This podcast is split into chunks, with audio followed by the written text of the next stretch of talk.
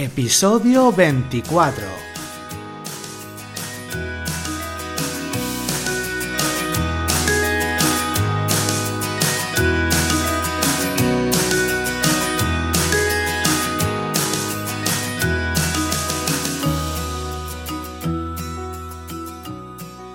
Hola, ¿qué tal? Bienvenidos a un nuevo episodio del podcast SEO para bloggers.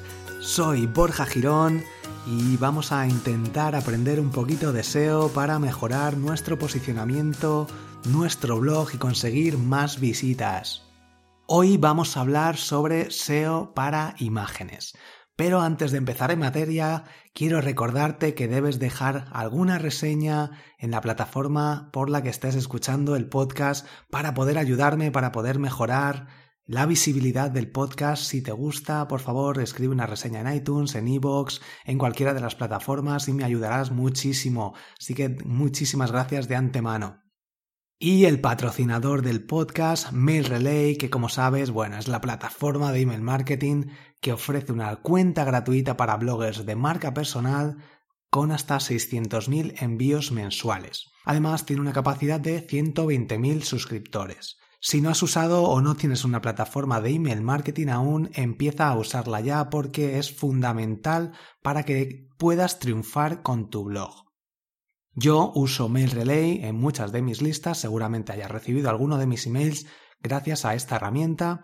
Así que nada, te animo a que entres a mailrelay.com y te des de alta gratuitamente con su plataforma para poder realizar envíos de emails, eh, envío de autorrespondedores, de forma que puedas conseguir más visitas, algunas ventas y puedas mejorar tu estrategia. Y como no, también te recomiendo SiteGround. Puedes entrar en borjagirón.com barra SiteGround para crear tu blog en WordPress o para migrarlo si no estás contento con tu empresa de hosting. Como no, recomiendo SiteGround porque la velocidad que ofrece, el servicio técnico y todo es excelente. Así que bueno, borjagirón.com barra SiteGround para conseguir un descuento del 50% durante el primer mes. Y ahora sí, venga, vamos a empezar con el episodio de hoy. SEO para imágenes. Mucha gente me había preguntado sobre el SEO para imágenes, así que pues eso, he decidido crear este episodio. En mi blog tengo creado un artículo, así que bueno, voy a hablarte un poco sobre ello y sobre la importancia de posicionar bien las imágenes.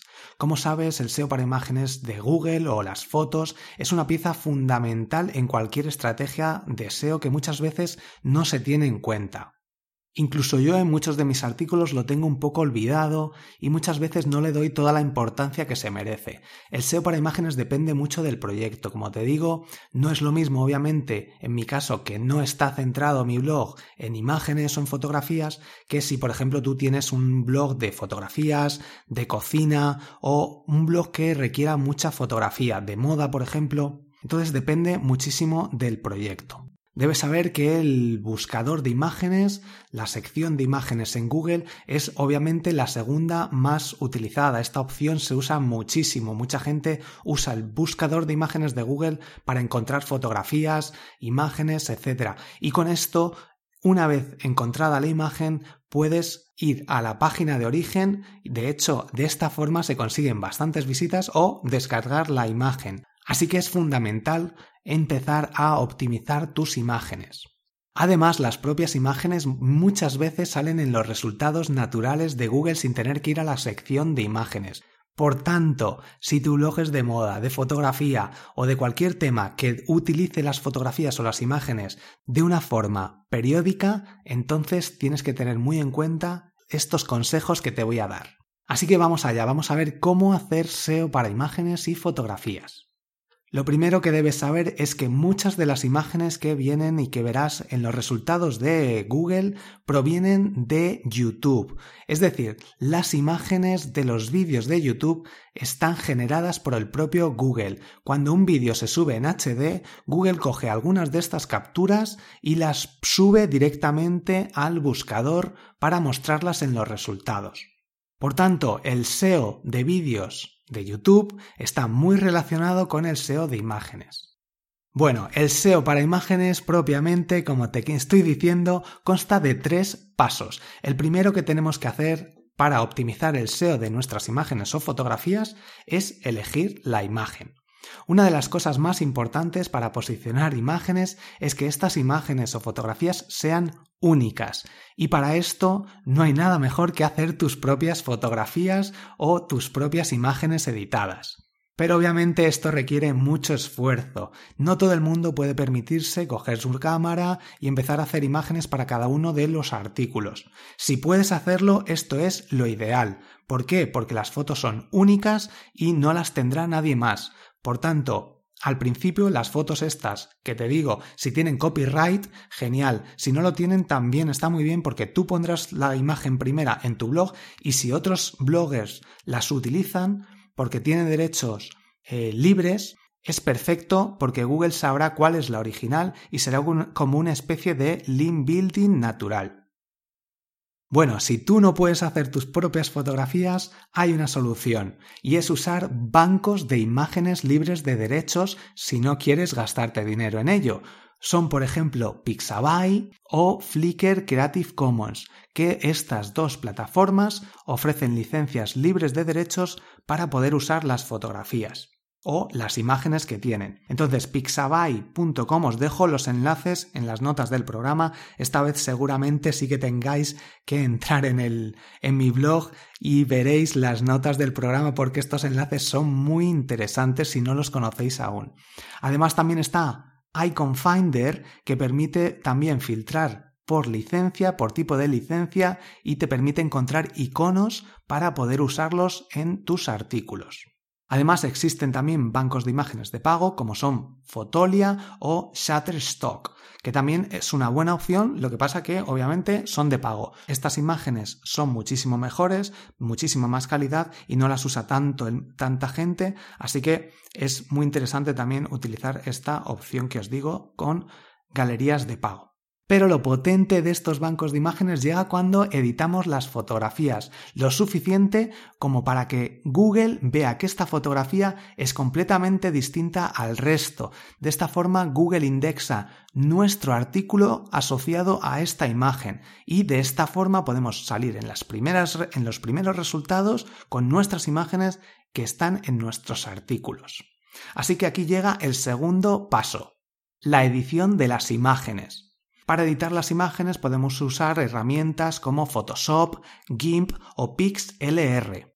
Yo te recomiendo usar Photoshop si tienes conocimiento sobre ella o ya la has usado. También puedes usar GIMP, que es un software libre y funciona también muy bien. Y además PixLR es genial porque lo puedes usar online a través de tu propio navegador. No necesita ningún tipo de instalación y es muy parecido a Photoshop.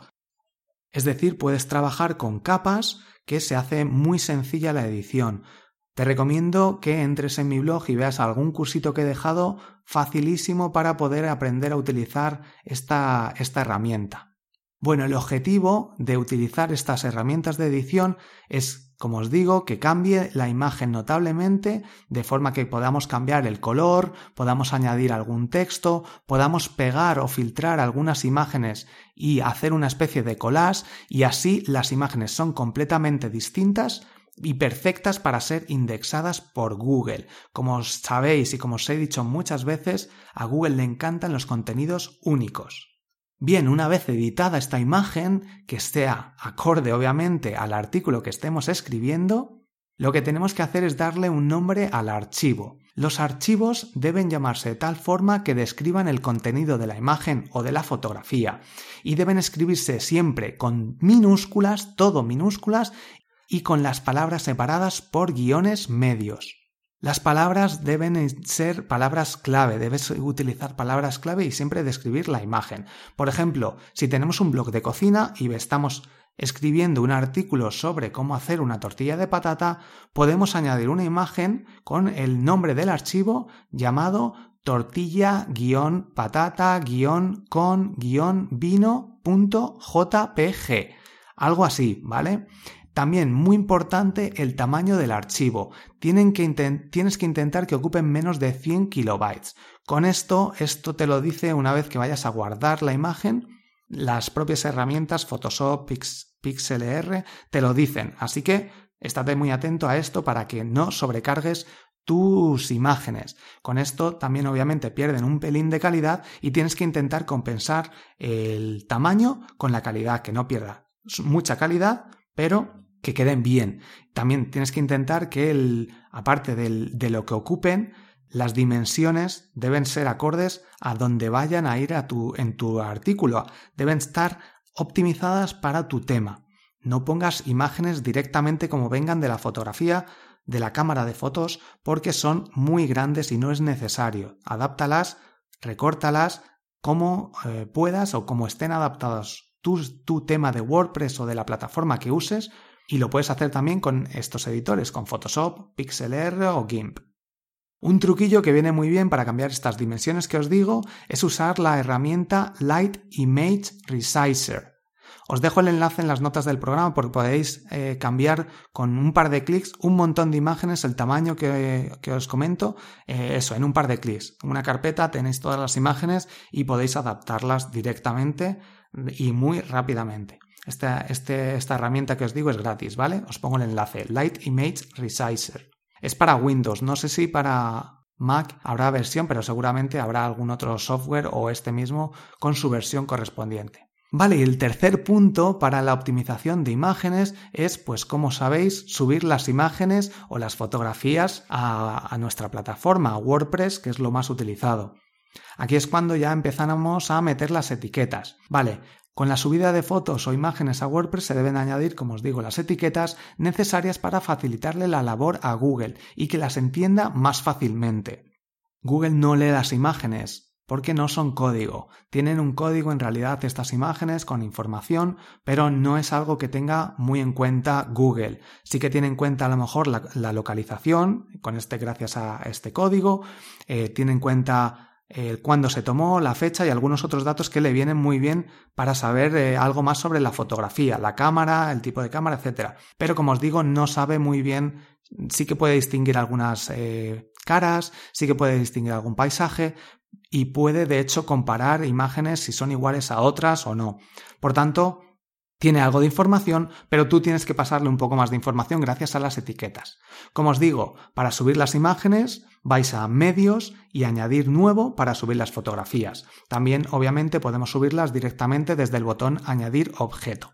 Vale, en este punto, como os digo, eso estoy hablando de WordPress, en otras plataformas es distinto, tenéis que tenerlo en cuenta e intentar buscar cómo se hace exactamente si usas eh, Blogspot o Joomla o cualquier otra plataforma. Entonces, lo interesante es rellenar los campos que os aparecen a la derecha con las etiquetas oportunas, ¿vale? Esto es, salen a la hora de subir las imágenes. Estas etiquetas son el título, la leyenda, el texto alternativo, que esta es la famosa etiqueta alt, que siempre hay que rellenarla, y la descripción.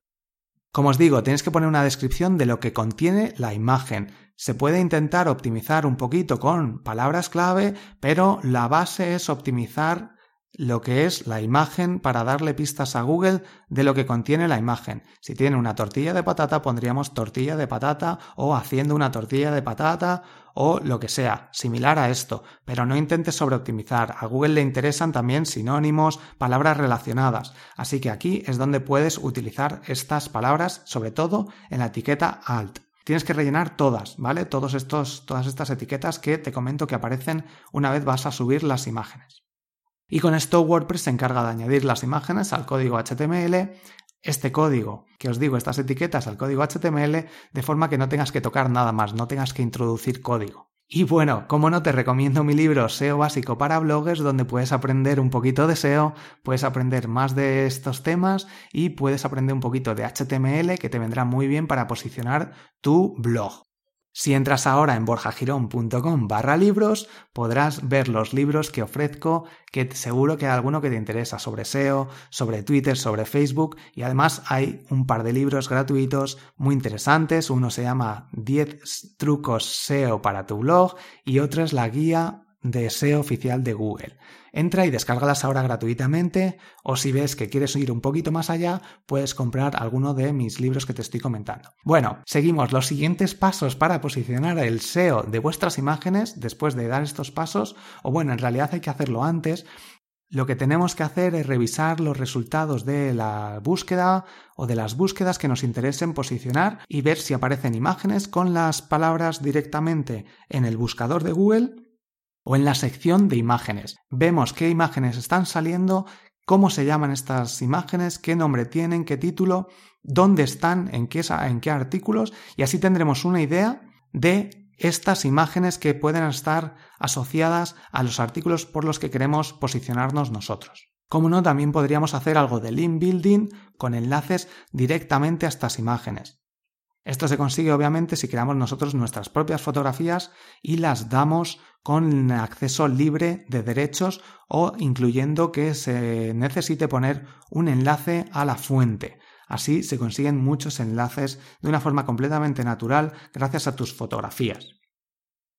También es muy interesante realizar un estudio de palabras clave para las imágenes. Esto es muy recomendable, como os digo, pero obviamente depende de vuestro blog. Si vuestro blog está centrado en fotografías o imágenes, realizad un estudio de palabras clave para estas fotografías o estas imágenes.